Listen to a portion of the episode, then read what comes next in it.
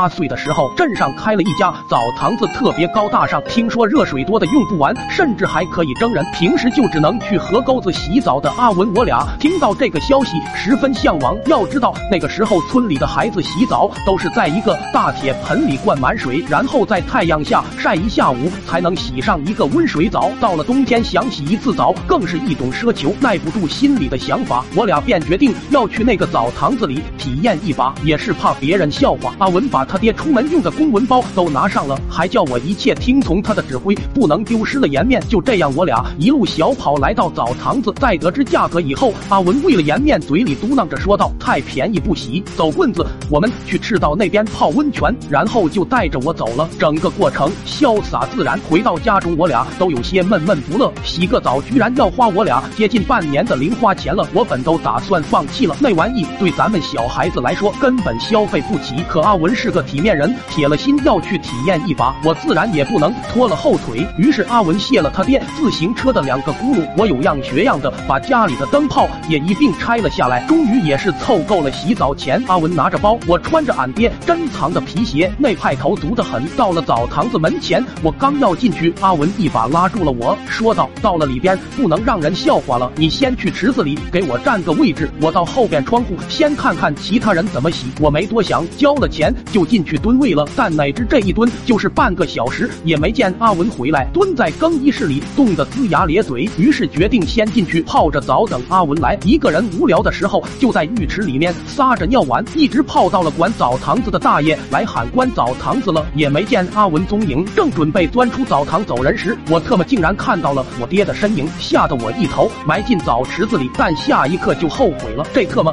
有人。比我更狠！浴池底部明显有两大坨翔，我受不了这种画面，猛然的把头探出水面，与我老爹来了个四目相对。尴尬几秒后，我爹终是按不住心头的火，吼道：“兔崽子，你比你爹的人生还有阅历啊！”一手就把我掀飞了，随后径直朝我这边走。可能是地太滑，一下给他摔懵了。我趁着机会连忙爬起来，裤子都没穿的就跑。我爹就在后面一直狂喊着：“先把衣服穿上！”但我心里清楚，这要是回过头，我就没了。步伐更加迈的用力了，最后终究还是抵不过我爹的大步子。没跑多远，就被老爹追上了。老爹看我这般模样，也没狠下心来打我，只是把我扛回家去了。在家里，我实在气不过阿文这厮竟然出卖我，怒气冲冲的就去找他理论。到了阿文家，才得知阿文这货在看别人洗澡时看错了地方，看到隔壁女澡堂去了，就在墙头那边挂着看了一个下午，之后被路过烧锅炉的大爷恰好看见，直接从墙头薅下来锁柜子里了。阿文他爹得知了以后，第一时间与他断绝了父子关系。阿文现在还在柜子里锁着呢。